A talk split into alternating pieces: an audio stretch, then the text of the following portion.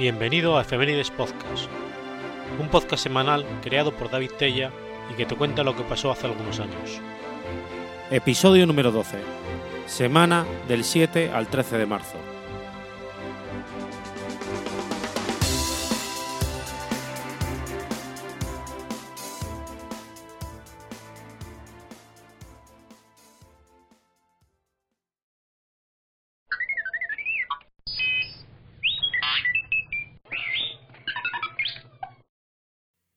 Borgoña, jueves 7 de marzo de 1765.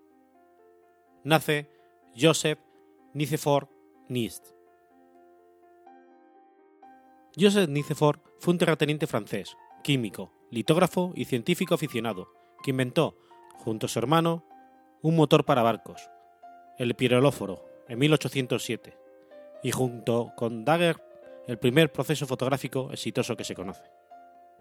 Niepce estaba interesado en la litografía y comenzó sus experiencias en la reproducción óptica de imágenes realizando copias de obras de arte y utilizando para ello los dibujos realizados en piedra litográfica por su hijo. Sus primeros experimentos, en 1813, utilizaban gomas resinosas expuestas directamente a la luz del sol. Su primer éxito en la obtención del medio sensible a la luz vino con el uso de asfalto disuelto en aceite esencial de lavanda. Cuando en 1814 su hijo se alistó en el ejército, tuvo la idea de emplear una cámara oscura junto con las sales de plata sensible a la luz para tratar de conseguir imágenes fijas. Empezó utilizando la piedra como soporte para fijar las imágenes, aunque desistió pronto por los grandes problemas que acarreaba.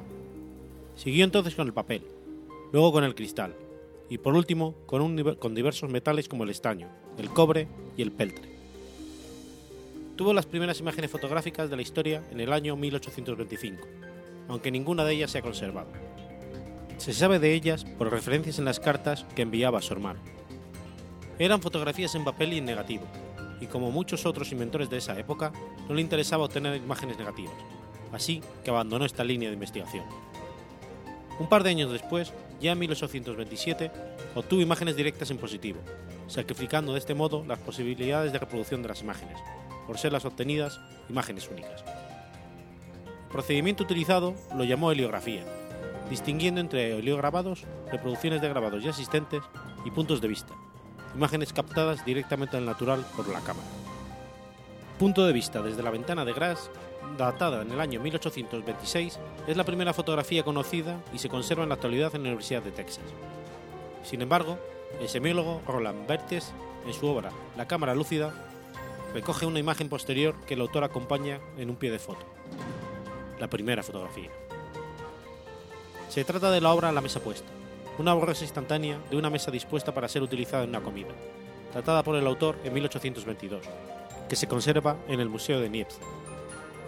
La foto anterior, realizada unos 10 años después de que se consiguieran las primeras imágenes, recoge un punto de vista de una calle fijada sobre una placa de metal. Necesitó 8 horas de tiempo de exposición de la placa a la luz. Para realizar esta fotografía, utilizó una plancha de peltre, recubierta de betún de Judea, exponiendo la plancha, la plancha a la luz y quedando la imagen invisible. Las partes del barniz afectadas por la luz se volvían insolubles. Después de la exposición, la placa se bañaba en un disolvente de aceite esencial de lavanda y de aceite de petróleo blanco, disgregándose las partes del barniz no afectadas por la luz. Se lavaba con agua, pudiéndose apreciar la imagen compuesta por la capa de betún para los claros y las sombras, por la superficie de la placa plateada. Si bien Nietzsche vivía y trabajaba en Borgoña, en un momento de sus investigaciones requirió de una nueva lente y le pidió a un pariente que viajara a París, que la consiguiera en la óptica de la familia Chevalier, dándole además algunas pruebas fotográficas de sus experimentos. Los Chevalier conocían a Daguerre y le hablaron de Nietzsche y de sus oleografías. Desde ese momento, Daguerre intentó diversos modos de asociarse con Nietzsche, hasta que en 1829 consiguió firmar un contrato de constitución de una sociedad, el 14 de diciembre de 1829, a través de la cual Nietzsche le relevaba sus avances para el desarrollo y comercialización del invento. A causa de una apoplejía sufrida en su estudio de Saint-Loup de Barnes, Borgoña, falleció el 5 de julio de 1833, a los 68 años, siendo enterrado en el cementerio del pueblo. La participación de Nietzsche en el invento de la fotografía, que se hizo público en 1839, con el solo protagonismo de Dark, fue resultado del desinterés inicial de su hijo Isodoro Iniesta, quien heredó y negoció con Daguerre los beneficios de aquel contrato, pero no reclamó el reconocimiento de la participación de su padre. Sin embargo, en el año 1841 publicó la obra titulada Historia del descubrimiento del invento denominado daguerrotipo, en la que se pudo aclarar su papel en la historia del invento de la fotografía, ante las maniobras realizadas por Daguerre para ocultar sus trabajos.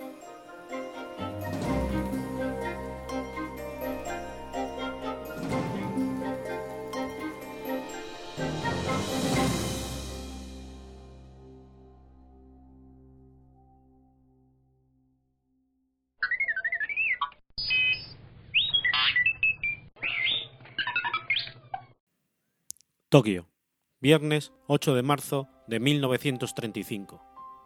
Muere el perro Hachiko. Hachiko nació en una granja cerca de la ciudad de Odate, en la prefectura de Akita, a principios de 1924. Fue regalado a Isaburo Ueno, profesor del, del Departamento de Agricultura de la Universidad de Tokio, a raíz de la muerte de una perra anterior, que le entristeció mucho.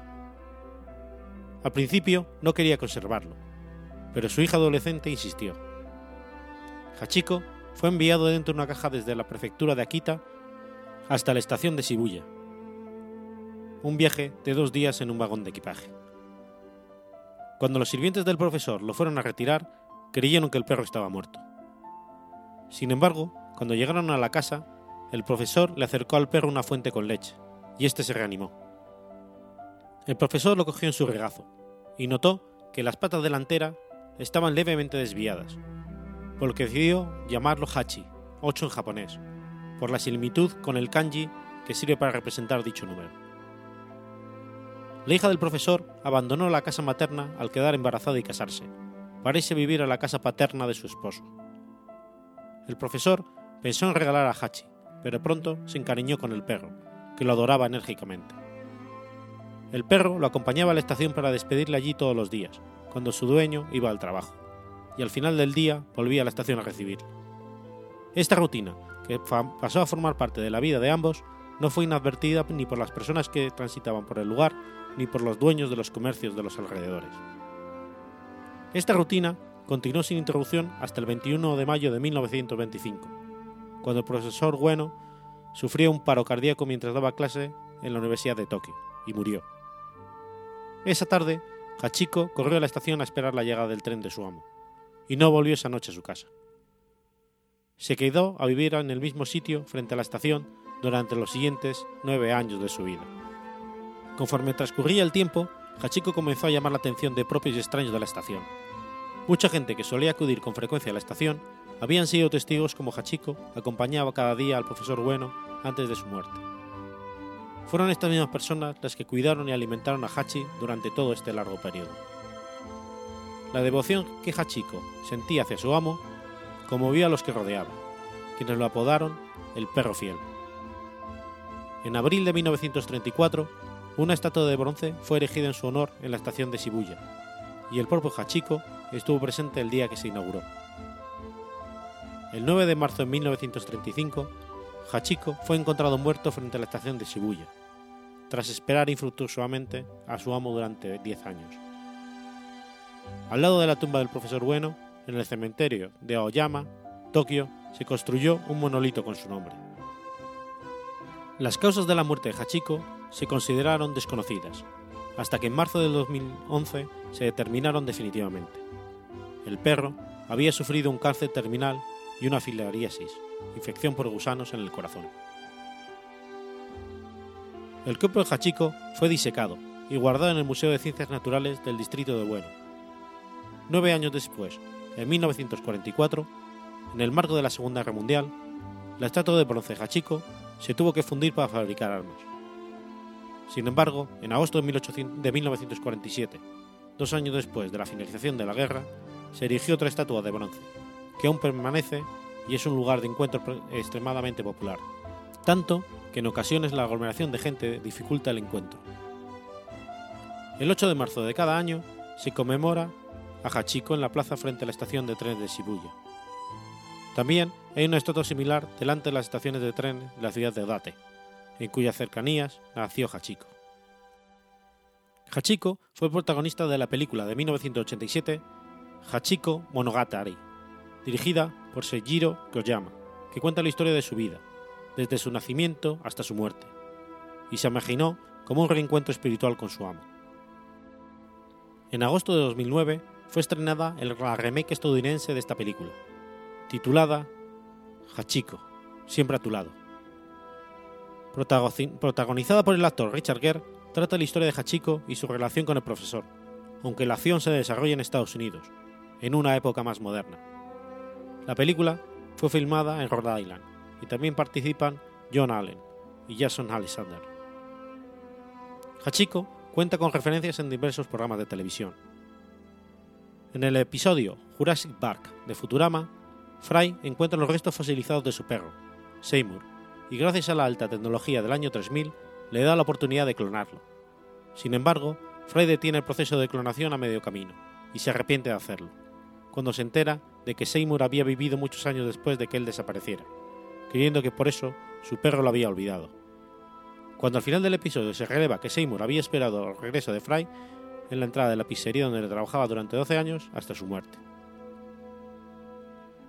Un episodio del anime Ghost Sweeper Mikami trata la historia de un perro fantasma que fue abandonado por su amo en la niñez y que espera, fielmente, su regreso incluso después de la muerte. El perro, el perro llamado Kojiro es de la raza Akita, al igual que Hachiko. En el anime One Piece, en el episodio 6, aparece un perro llamado Shushu, el cual está esperando a su amo fallecido en la tienda de comidas para animales de este. Se cuenta la historia que el dueño creó la tienda junto a su perro, cuando este era un cachorro. El dueño enfermó y fue al hospital, dejando a Susu para vigilar la tienda. El dueño, sin embargo, falleció, y Susu se quedará durante años vigilando y protegiendo la tienda esperando a su amo. En el videojuego Pokémon X y Pokémon Y, en la estación de trenes de Ciudad Luminalia o Lumiose, ha ido Sikido durmiendo, y si hablas con la señora que está al cruzar la calle, te dirá que esos Sikido esperan a su entrenador que aún no ha vuelto.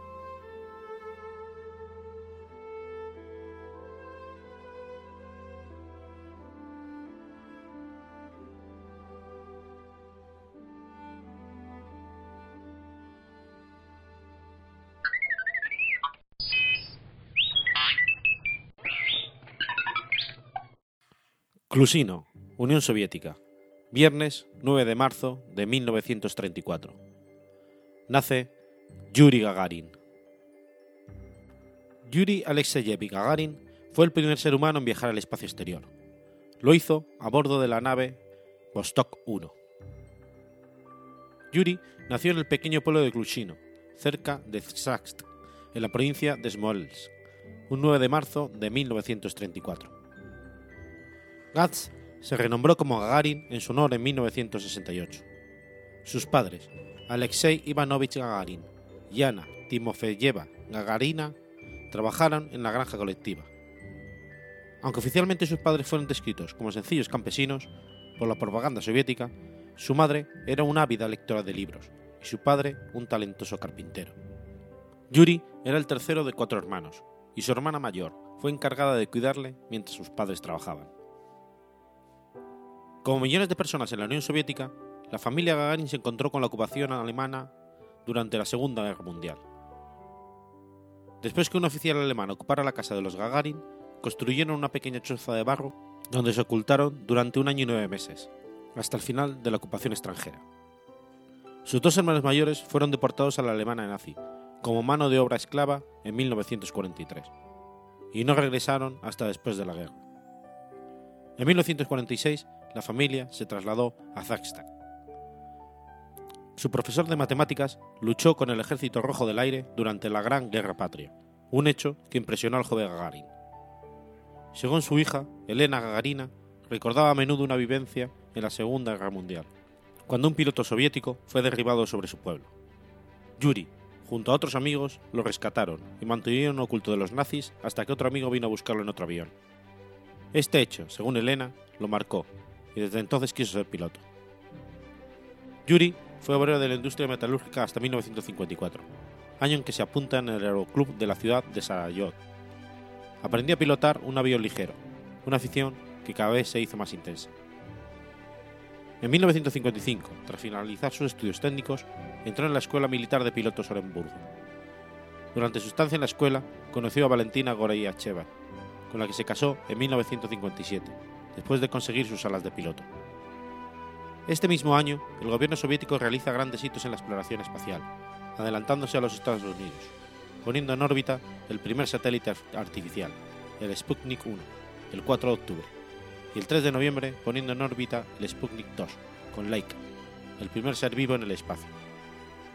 Poco después, en 1959, se presenta como candidato al arriesgado programa espacial del gobierno soviético. En 1960, el programa espacial soviético abrió un proceso de selección donde se presentaron unos 3.500 voluntarios, todos pilotos de caza. Los 20 últimos recibieron una formación inicial y después se escogió un grupo de 6 hombres.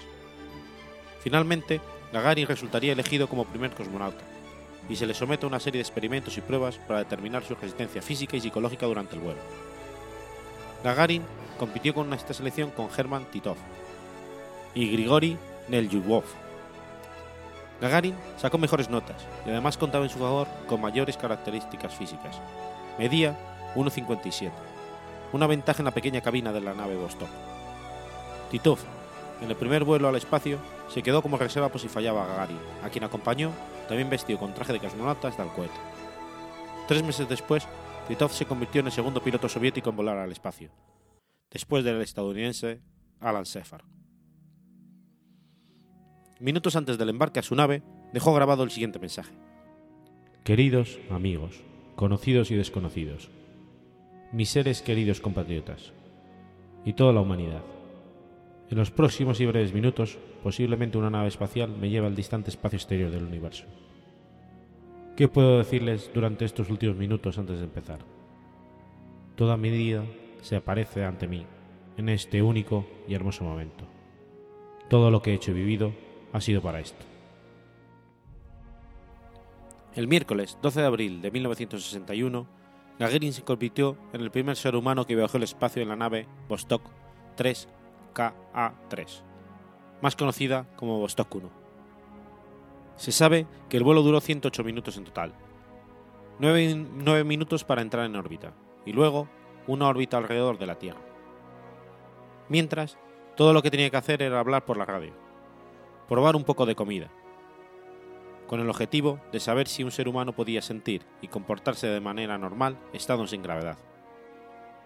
Los científicos no conocían con certeza los efectos de la ingravidez, y la nave estuvo siempre bajo control terrestre. En caso de emergencia, contaba con todos los instrumentos de vuelo necesarios para aterrizar manualmente. Gagarin estaba sujeto a un asiento eyectable, por medio del cual saldría del módulo de la nave después del descenso, a una altitud aproximadamente de 7 kilómetros. El vuelo del Vostok 1 comenzó a las 6.07, hora universal, impulsado por el cohete de la serie Vostok Kilo desde el cosmódromo de Baikonur. Los controladores de tierra no sabían si Gagarin había alcanzado su órbita estable hasta 25 minutos después del lanzamiento, justo cuando se dirigía hacia el lado no iluminado de la Tierra, y dejando atrás la Unión Soviética a través del Océano Pacífico. Cruzó en la madrugada el estrecho de Magallanes y durante el amanecer el vasto Océano Atlántico Sur. Después se activó el sistema automático de la nave para alinear la cápsula y disparar los cohetes de retroceso para así empezar el descenso. Mientras cruzaba la costa occidental de Angola, a unos 8.000 kilómetros de distancia del punto de aterrizaje. Durante este punto crítico de reentrada atmosférica se presentó el problema más grave del vuelo. La nave debía desprenderse de una parte si quería reentrar exitosamente, adoptando una orientación aproximada, o terminaría convirtiéndose en una gran bola de fuego. Durante 10 incómodos minutos, y sin poder actuar, la cápsula giraba violentamente. Había fallado el sistema de suelta automático, y la vida de Gagarin peligraba. Por suerte, con el inmenso calor generado durante la reentrada, se debilitó el sistema de anclaje y se liberó la cápsula con Gagarin en su interior. Mientras su descenso continuaba, cruzaba los oscuros bosques y montañas del centro de África, luego el Sáhara, el río Nilo, Oriente Medio, mientras continuaba su descenso hacia el sudoeste de la actual Federación Rusa. Preparado para iniciar la expulsión y ya cerca del Mar Negro, se deshace de la cápsula a 7.000 metros sobre la Tierra. Debido a un error del sistema de frenado, no aterrizó en la región prevista, sino en la provincia de Saratov. A las 10 y 20 de aquel día, Gagarin, tras salir despedido de la cápsula Vostok, aterrizó en paracaídas cerca del pueblo de Smelovka, a unos 15 kilómetros de la ciudad de Engels. La campesina, Ana Tatarova, de una granja colectiva cercana, y su nieta Rita, de 6 años de edad, fueron las primeras personas a encontrar a Gagarin. Llevaba un extraño traje naranja y un casco blanco con unas grandes iniciales en rojo. CCCP. ¿Vienes del espacio? preguntó la anciana.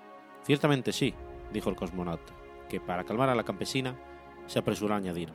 Pero no se alarme, soy soviético. La primera medida inmediata del gobierno soviético es su ascenso del rango militar de teniente segundo mayor.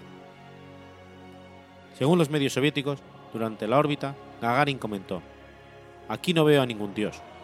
Sin embargo, no hay grabaciones que demuestren que Gagarin pronunció estas palabras. En cambio, se sabe que Nikita Khrushchev dijo una vez, Gagarin estuvo en el espacio, pero no vio a ningún dios allí. Luego estas palabras empezaron a ser atribuidas al cosmonauta. Lo que sí que dijo con certeza el cosmonauta desde la nave Vostok 1 fue, Pobladores del mundo, salvaguardemos esta belleza, no la destruyamos. De vuelta a la Tierra, Gagarin se convirtió en un personaje famoso. Nikita Khrushchev consideró que el logro de Gagarin era una prueba de que debía de reforzar el, gobierno, el ejército soviético con misiles, más que con armas convencionales. Esta política, antagonista con los deseos del ejército soviético, contribuyó a la caída de Khrushchev. Después del vuelo, Gagarin viajó alrededor del mundo para promocionar la hazaña soviética. Trató de adaptarse a la fama, pero no lo consiguió.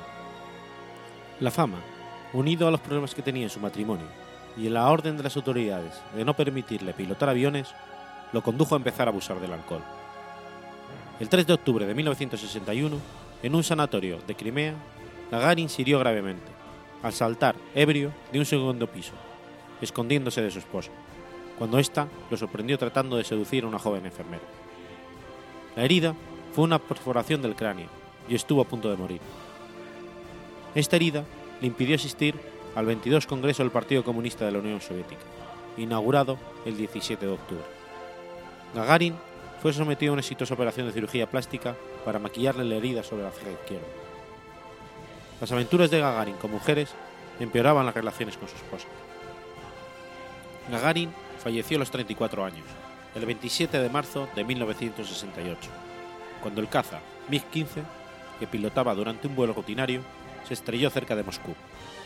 No se publicaron entonces las reales causas del accidente, pero en 1986 una investigación sugirió que la turbulencia provocada por otro avión podía haber desestabilizado la nave de Gagarin.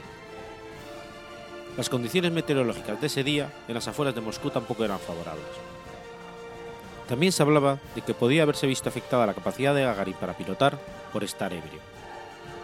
Un menir señala el punto exacto donde a las 10 y 30 el caza en el que volaba el primer cosmonauta del mundo y su instructor, Vladimir Seriyovin, cayó en picado, hundiéndose 6 metros en la tierra.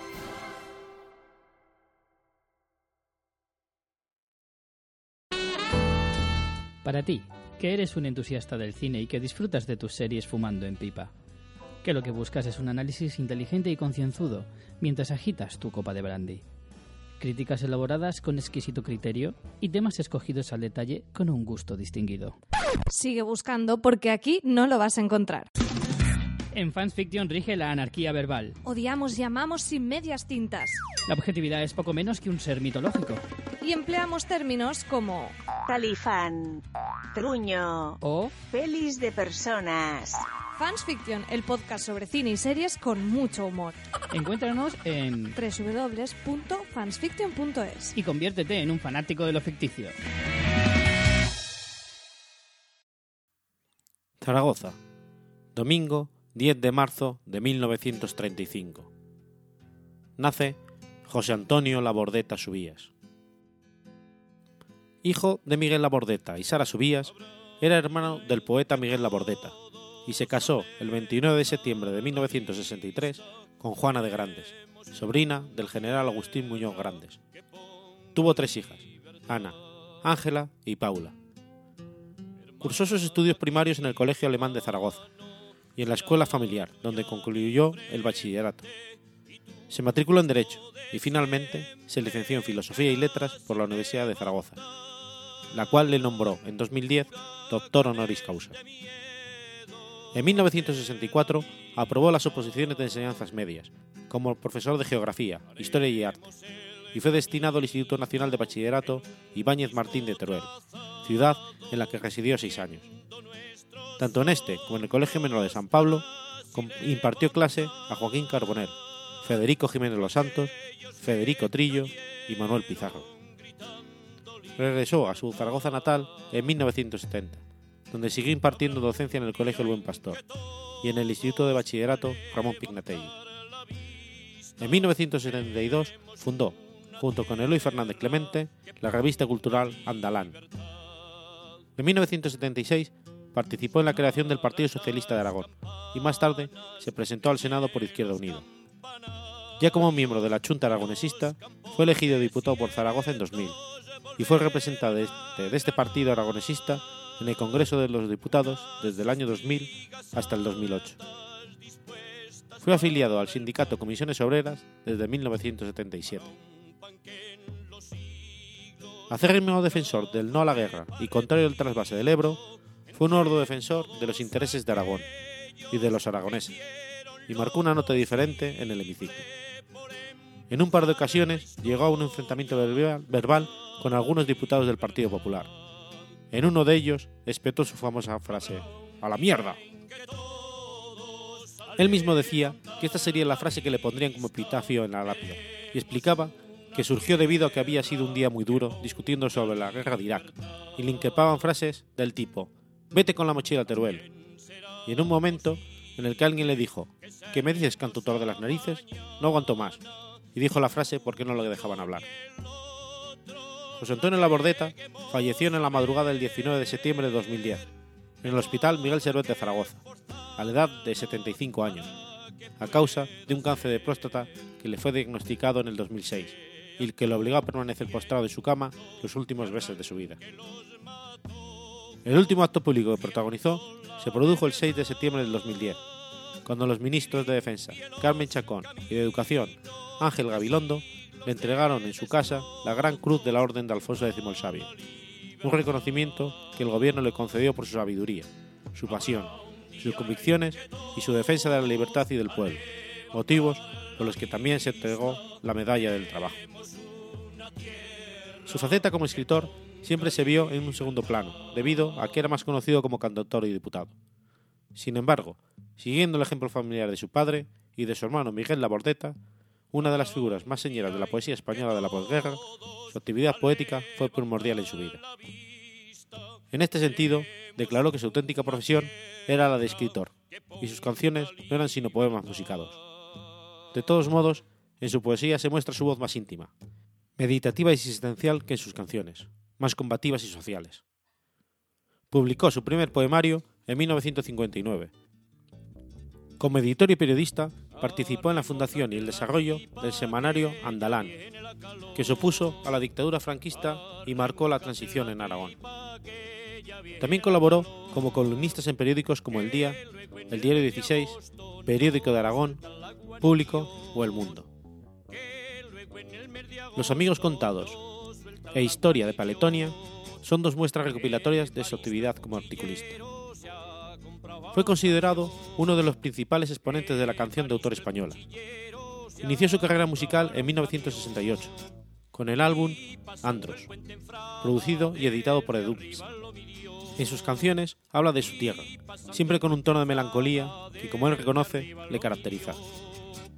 Entre sus canciones más relevantes son Canto a la Libertad, Aragón, Somos o Banderas Rotas. En 1989 fue rechazada la propuesta del Partido Aragonés de que el canto de la libertad fuera el himno de Aragón. Tras el fallecimiento de la Bordeta en 2011, se, volvió a proponer mediante la iniciativa legislativa popular, apoyada por 24.256 firmas, el Instituto Aragonés de Antropología, el Rol de Estudio Aragoneses y la Asociación Amparo Proch y otras entidades. La propuesta fue rechazada por 36 votos del Partido Popular y del PAR, frente a los 26 del PSOE, Junta Aragonesista e Izquierda Unida. En televisión española participó durante el año 1990 en la adaptación de la obra de Camilo José Cela del Miño Albidasoa, donde interpretó al vagabundo Dupont. Más tarde, fue guionista y presentador del exitoso programa de televisión española Un país en la mochila, una serie de 29 capítulos en la que la bordeta, mochila a la espalda, recorría España interior, mostrando la cara más desconocida del país y de las gentes que en él viven. La medalla de Aragón le es concedida a título póstumo el 20 de septiembre de 2010. Es el máximo galardón de la comunidad autónoma. Su objeto es reconocer y prestigiar la labor de personas físicas o jurídicas, o de organizaciones, centros o colectivos de pública y reconocida identidad social en la defensa de los valores e identidades aragonesas. El Ayuntamiento de Zaragoza aprobó denominar Parque Grande José Antonio Labordeta al que hasta la fecha llevaba el nombre de Parque de Primo de Rivera, y que la ciudadanía conocía más popularmente como el Parque Grande, una de las zonas verdes más conocidas de la ciudad. Un día cojo la cabra, la trompeta y el tambor. Un día cojo la cabra, la trompeta y el tambor. Y me voy a Zaragoza y que prego en el patrón. Y me voy a Zaragoza y que prego el patrón. Arremójate la tripa que ya viene la calor. Arremójate la tripa que ya viene la calor. Que luego en el mes de agosto no suelta el agua ni Dios que luego en el mes de agosto no suelta el agua ni Dios.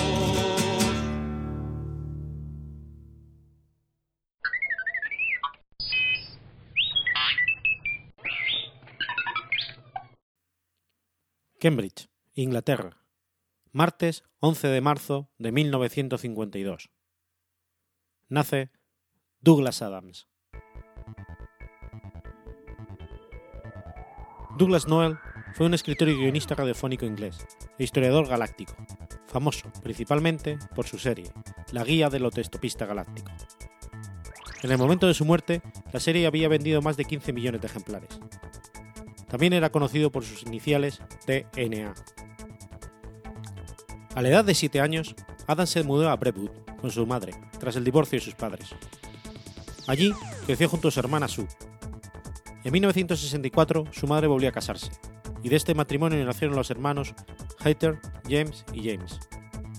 En 1969 ingresó en la Brentwood School, en Essex, donde comenzó a interesarse por las ciencias naturales. Fue en esa época cuando empezó a escribir textos que recibieron el apoyo de sus profesores y con los que ganó algún premio literario menor.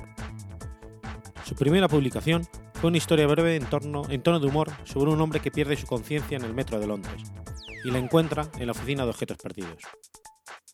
Más tarde, estudió filología inglesa en la Universidad de Cambridge, donde participó con el grupo de teatro cómico Cools. Durante sus estudios, trabajó como becario para poder costear un largo viaje por Europa, incluida también Turquía.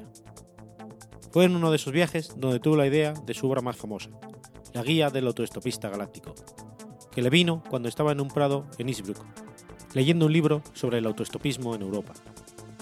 Él mismo describió el acontecimiento de esta manera. La idea del título surgió mientras yo estaba ebrio acostado en un campo de Innsbruck, en 1971. No particularmente ebrio, sino la clase de ebriedad que tienes cuando tienes un par de Steve Gossers después de no haber comido nada durante dos días. Adams trabajó durante sus estudios universitarios en otro grupo cómico, los Footlights, el que dio origen a los Monty Python, donde conoció a su amigo Simon Jones. En 1974 terminó sus estudios con el firme propósito de convertirse en escritor. Al principio tuvo un éxito modesto. Trabajó, entre otros, con Graham Chapman, del grupo Monty Python. En 1977 consiguió firmar un contrato decisivo para su futuro en la emisión de un programa de radio sobre la ciencia ficción.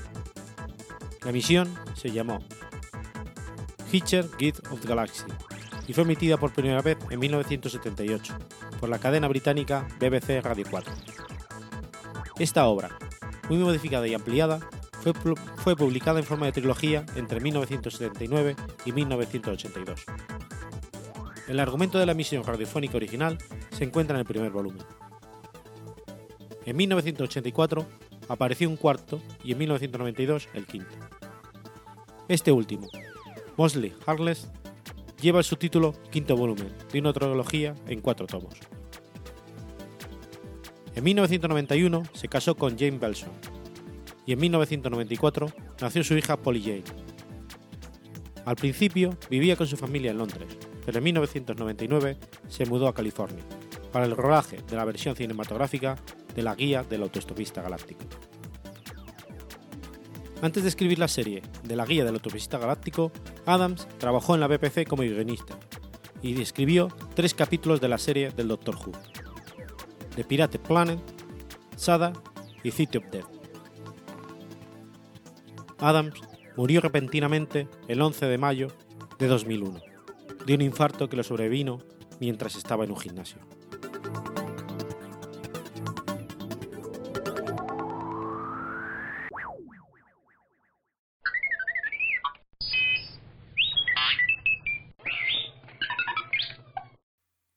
Los Ángeles, martes 12 de marzo de 1946.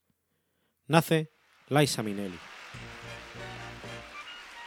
Liza Mai Minnelli conocido popularmente como Liza Minnelli, alcanzó la fama en 1972, gracias a la película Cabaret, con la que ganó el Oscar a la mejor actriz. Es muy conocido por su trabajo en espectáculos en vivo, tanto comedias musicales como recitales, con los que ha ganado tres premios Tony de Broadway, uno de ellos especial. También ha ganado un Emmy, dos Globos de Oro, un BAFTA británico y un Grammy Legend Award, junto con muchos otros honores y premios. En julio de 2011 fue condecorada con la Legión de Honor por el gobierno francés. Liza Minnelli es una de las pocas artistas que ha ganado los cuatro principales premios norteamericanos de cine, televisión, música y teatro, es decir, el Oscar, el Emmy, el Grammy y el Tony. Es hija del director de cine Vincent Minnelli y de la actriz y cantante Judy Garland. Ambos eran artistas de fama internacional y Garland alcanzó la categoría de mito para varias generaciones en parte por su papel protagonista en la película del Mago de Oz, y también por su tormentosa vida privada. Liza tiene ascendencia italiana y franco-canadiense por parte de su padre, y escocesa e irlandesa por parte de la madre. Liza asistió a la escuela Fiorello La Guardia de Música y Arte y Artes Escénicas de la ciudad de Nueva York. Su, su primera experiencia actuando en cine había sido a los tres años de edad, cuando apareció en la escena final de la película musical de 1949 In the Good Old Summertime, protagonizada por su madre, Judy Garland y Van Johnson. Minelli debutó teatralmente en Nueva York con 17 años, en 1963, pero no en Broadway, sino en el más modesto circuito de Off Broadway. Este primer trabajo fue un papel en una reposición de la obra de Best Foot Forward, que había sido llevado al cine en los años 40 con Lucy Bell. Por su debut, Liza ganó un premio Teatro Gold Award y al año siguiente acompañó a su madre, Judy Garland, en su espectáculo en el London Palladium de Londres. Liza saltó al circuito oficial de Broadway en el 65, con la obra Flora de Red Menage, por la que recibió un premio Tony con apenas 19 años. Era la actriz más joven que lo ganaba. Fue el primero de sus varios premios Tony a lo largo de su carrera de décadas. Entre sus trabajos teatrales hay que citar su participación en Víctor o Victoria en 1995, cuando sustituyó en varias funciones a Julie Andrews. Aunque es recordada por varios papeles en el cine, como Cabaret y la comedia de Arthur el Sortero de Oro, Liza sobresale especialmente por su actividad como cantante y bailarina en espectáculos en vivo, tanto shows de variedades como comedias musicales. Empezó a dar recitales a los 19 años, en ciudades como Las Vegas o Nueva York, con un repertorio centrado en canciones de musicales de Broadway y en clásicos populares de décadas, de décadas atrás. Con estos temas grabó tres álbumes para la compañía Capitol Records y posteriormente actualizó su repertorio con canciones más recientes, algunas compuestas expresamente para ello. Conocida por su frágil salud y sus altibajos emocionales, Liza Minnelli se ha sometido varias veces a tratamientos de desintoxicación- de desintoxicación y operaciones, pero siempre ha reaparecido con optimismo y nuevos brillos. Sufrió una encefalitis que parecía condenarla a una silla de ruedas, pero se recuperó. En 2002, Minnelli se presentó en las ciudades de Nueva York y Londres con su espectáculo musical Liza's Back. Sus actuaciones recibieron una gran acogida por parte de críticos y público.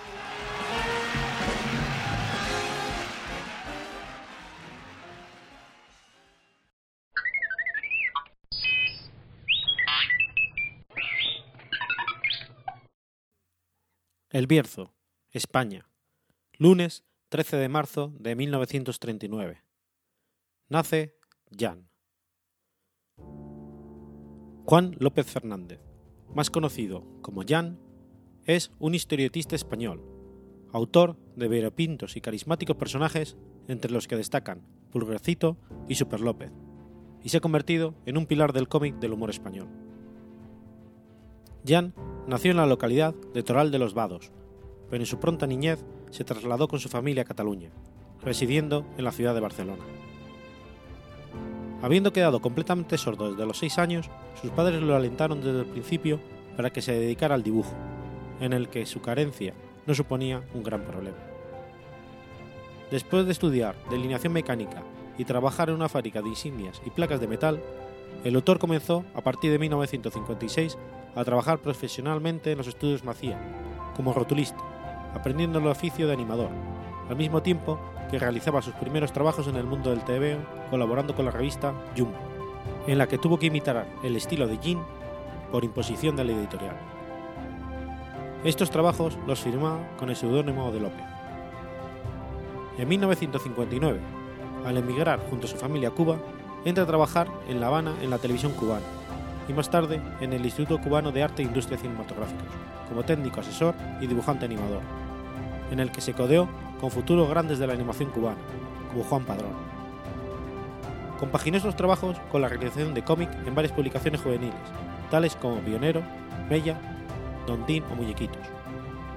En este país, Jan firma sus trabajos con el seudónimo Juan José. Diez años después, de vuelta a Barcelona, casado y con dos hijos, colabora en revistas como Gaceta Junior o Strong, continuando personajes como Lucas y Silvio, dos viajeros espaciales, y creando Don Viriato, luego rebautizado como Don Talarico. En 1973 recibirá el encargo por parte de Antonio Martín de realizar una obra que sirviera de parodia a Superman para una pequeña editorial barcelonesa llamada Euredit. La desarrolla a manera de tiras en formato paisado y en blanco y negro, como chistes cortos y mudos, cuyo protagonista es un esbozo de su personaje más conocido, Super López. En 1974 consigue colocarse en la editorial Bruguera, gracias a Miguel Pellicer, al que conoció en los estudios Macián, con guiones propios de Conti, y de Jaume Rivera, que era series como Doroteo y Felipe Gafe.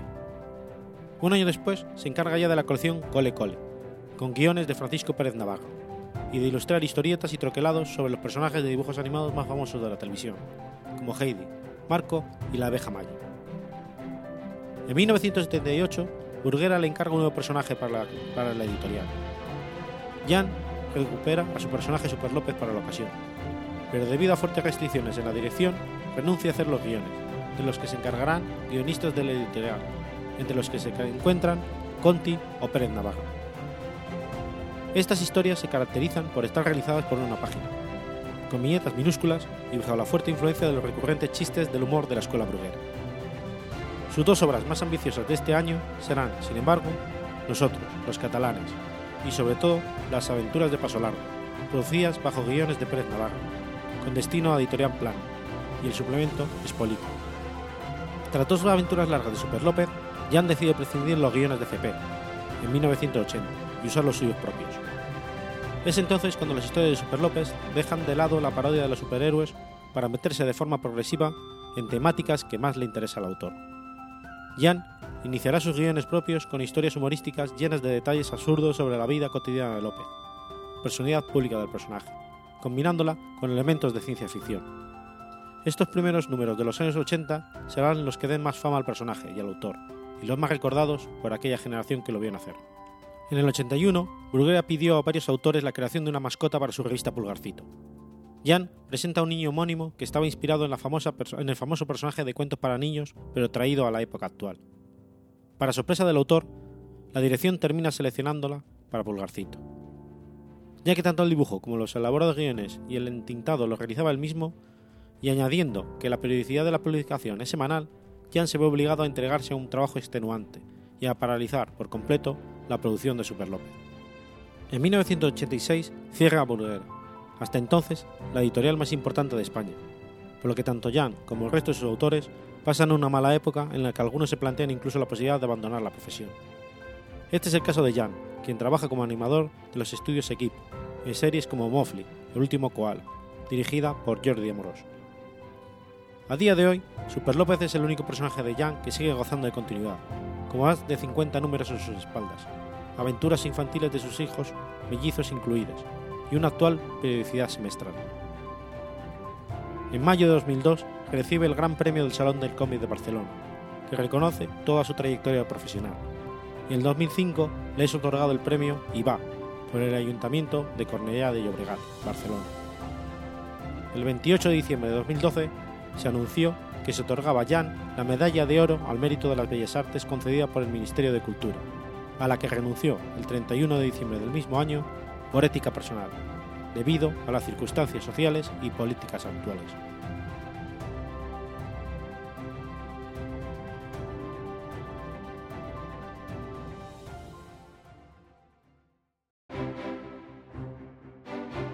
Has escuchado Efemérides Podcast.